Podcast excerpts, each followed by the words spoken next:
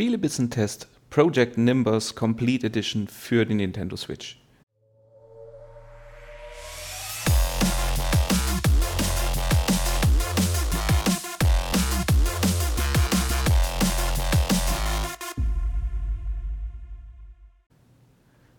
Überlebensgroße Roboterkampfanzüge, in die sich Menschen reinquetschen können, um sie zu lenken, sind cool. Basta.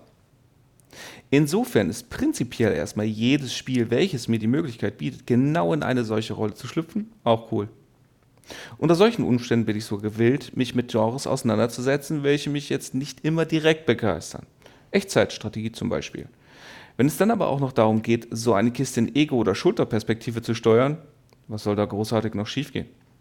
Interessanterweise ließ mich die Demo von Ex Machina, dem kommenden Exklusivtitel für die Switch, aus diversen Gründen kalt. Wobei das wohl auch nicht nur mir so ging, wie unlängst anhand des Demo-Feedback-Trailers festgestellt werden konnte. Doch wie sieht es mit verfügbaren Alternativen aus?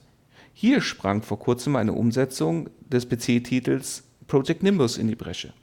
Der Indie-Titel ist schon eine Weile verfügbar und hat auch schon diverse Add-ons sowie eine eingesprochene Fanbasis. Da es sich für die Switch die Complete Edition zum neckischen Preis ankündigte, war es einfach. Her damit.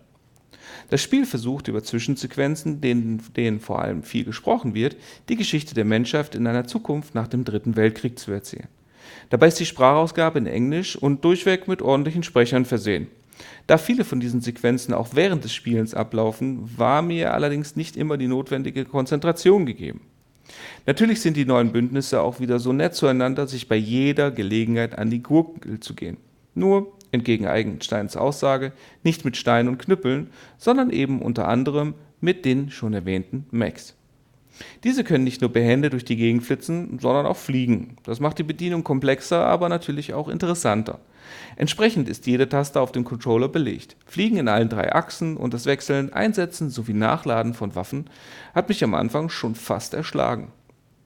Selbst nach einer Spielpause mit ein paar anderen Titeln zwischendurch sorgt bei mir jedes Mal aufs Neue dafür, dass ich erstmal nach der Taste für das Abfeuern der Täuschkörper suchen muss.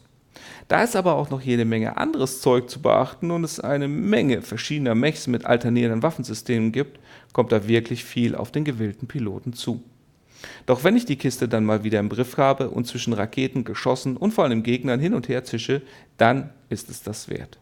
Wobei ich gestehen muss, dass ich immer wieder den Vorteil der besseren Übersicht in der externen Perspektive der Emission der Cockpit-Kamera vorgezogen habe.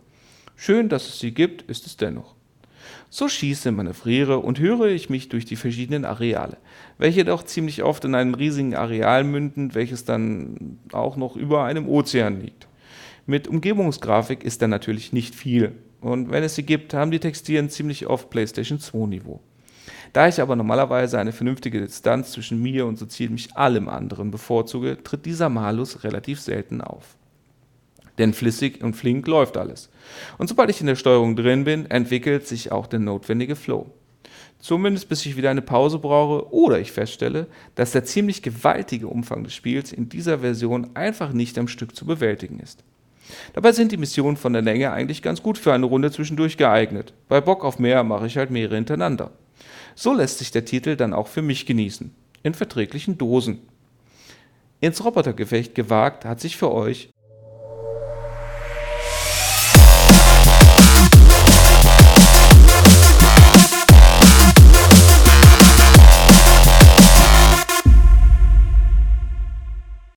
der Mark.